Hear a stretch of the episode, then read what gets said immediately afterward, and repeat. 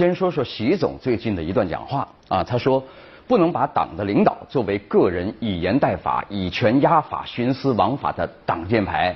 权力是一把双刃剑，在法治轨道上行使呢，可以造福人民；在法律之外行使，则必然祸害国家和人民啊，最后也祸害了自己啊。那说的极是很有针对性啊。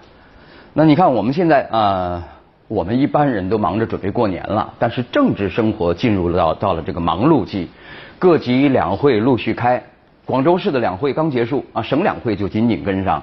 那委员代表们关注的热点呢，当然有事关国家整体改革的大事儿啊，也有关系到百姓生活方方面面的小情。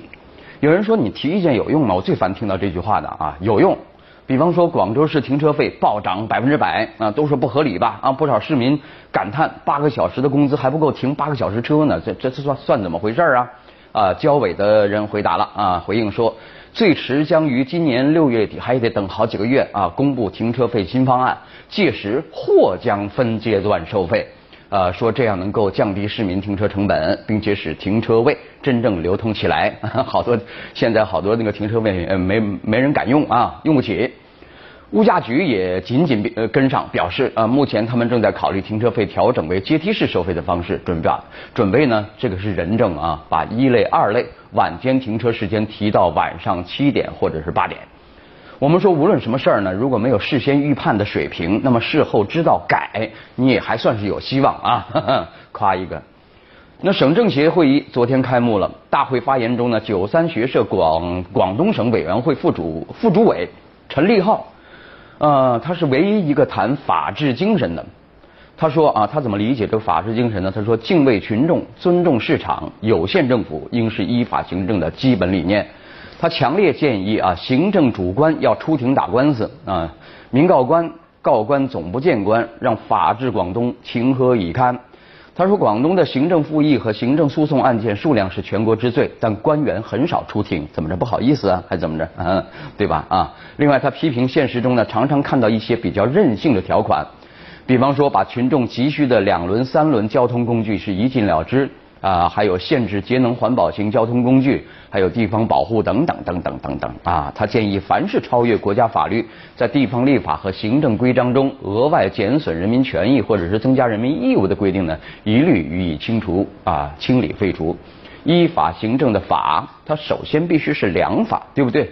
随意提高人民守法成本的做法不得人心，不能再继续下去。那陈立浩还认为呢？呃，为民做主也凹了啊，还还为民做主呢？因为官员从本质上只是物业管家，这句话可能爱听的人不多啊。群众才是业主，管家只能为业主服务，不能为业主做主啊。木鱼仔，木鱼仔大过菊安跑啊，广州话是这样说的。呃，开政协会抢麦大会最好看了啊！这个佛山市顺德区政协副主席江左中。他有个建议，说建议广东省啊尽快向中央争取先行先试，全面放开生育两孩儿他说，如果维持政策不变呢，到二零九九年，哎呦，他 操心的够远的。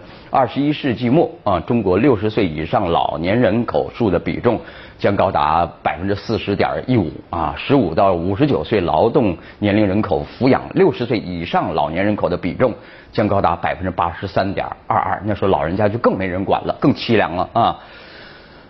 那么和这条新闻有关系的另外一件事儿呢，啊，间接关系吧，说因为人力成本升高，有一个企业啊搬厂，打算去泰国建新厂。这个企业叫是什么呀？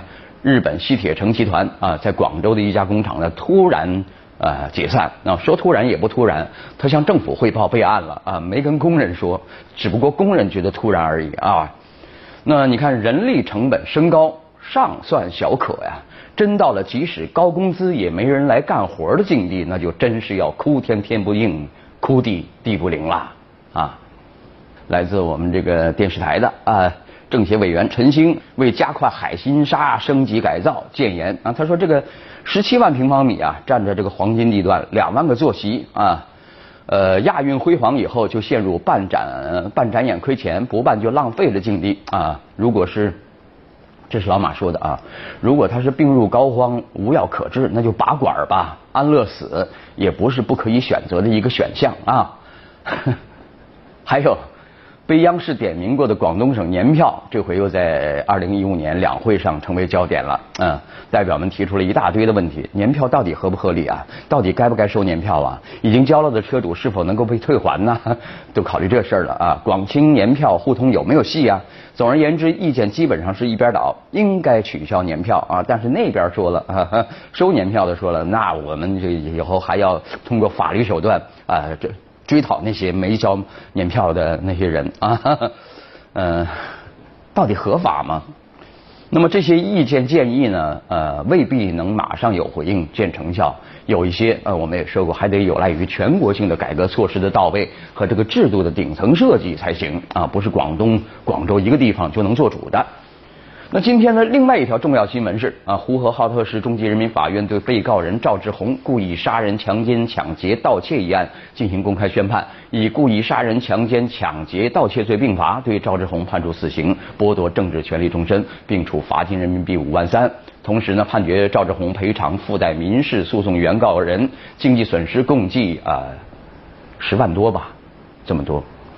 我们说那个呼格案最终能平反昭雪，哎呦，怎么说呢？说实话，还真得谢谢这个赵志红，他能认罪伏法。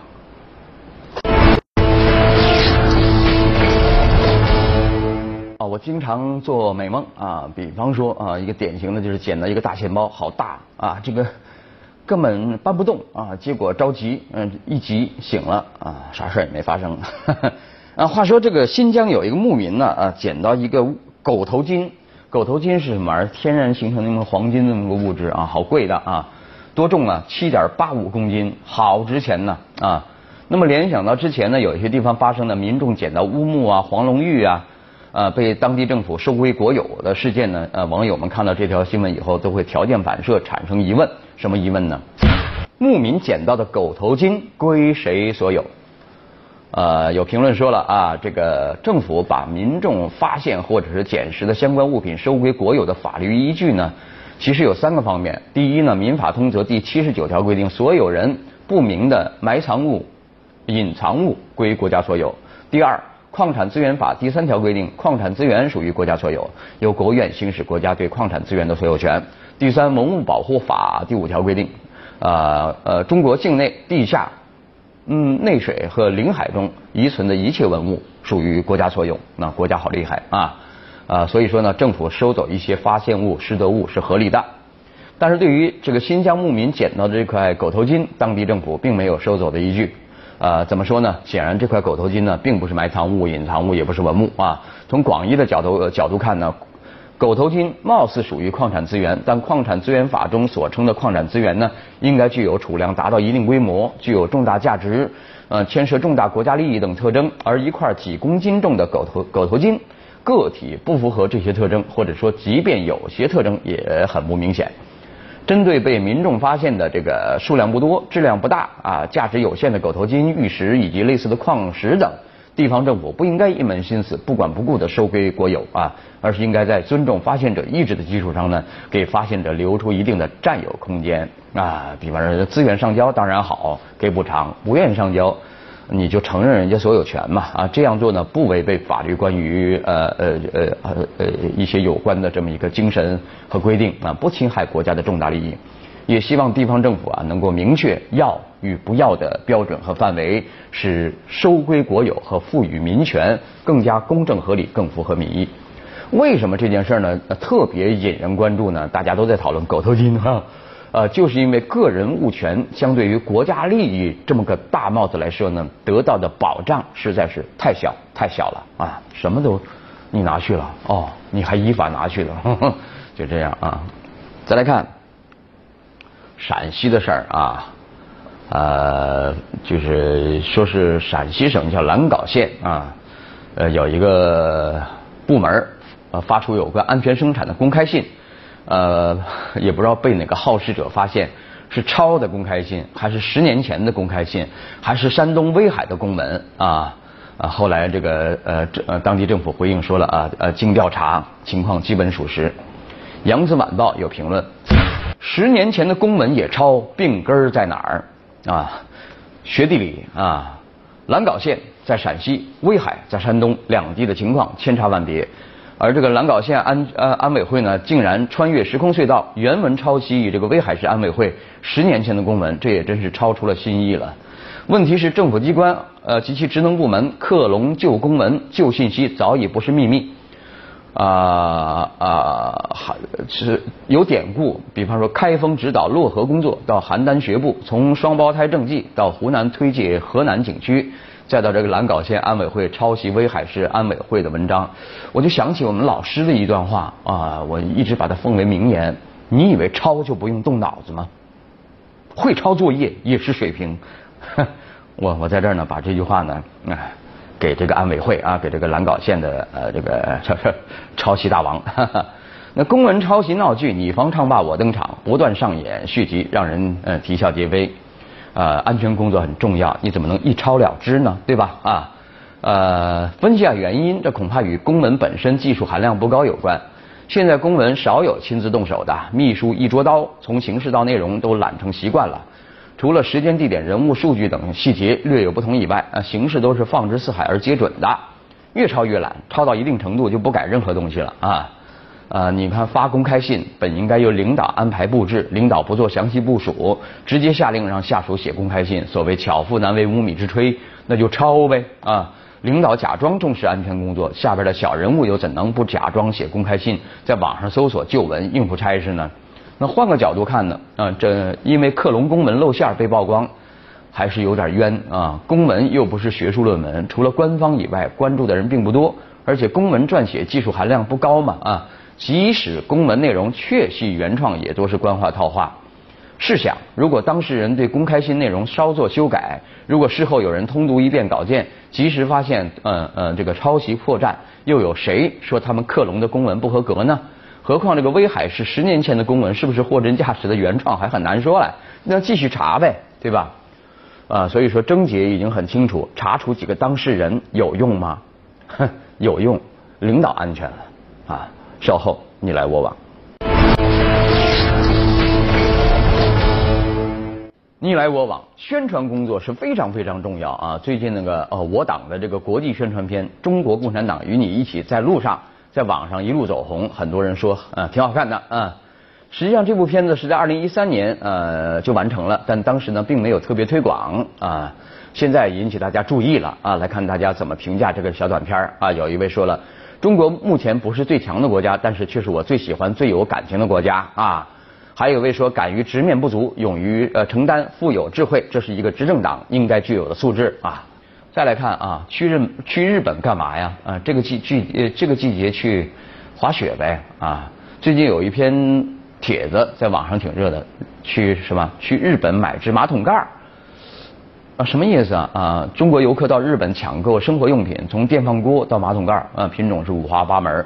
我们来看网友怎么说这些人啊。有一位说了，或许我们真的可以制造出世界一流的产品，但是在国内市场上流通的这样的一流产品能有多少呢？还有位说了，生产厂家看一看吧，并不是中国人没有购买力，你货好自然有人抢。对啊，这个到到日本去一看，哎呀，那个东西不错呀。实际上呢。呃，追求高质量、高品质，实际上呢，我们和国外先进水平呢，的确还有很大很大的差距啊。北京挖坑事件还在发酵啊。北京市西城区有关部门说了，针对地下违建，呃，有高科技武器，拍 X 光啊，雷达探测啊。来看大家怎么说啊？有一位说了，冰冻三尺非一日之寒呐，你现在才来劲儿是吧？还有一位说，关键挖地下室用来干什么用的啊？住别墅的都是有钱人。不可能赚点租金吧？你搞错了，都是为了赚租金啊！把这个地下室啊分层啊隔一隔啊，好多北漂都进去呢啊，说不定多少年以后啊，哼 他们也成大明星呢哈啊！好吧啊，那今天节目就这样吧，明天晚上我们接着聊，拜拜。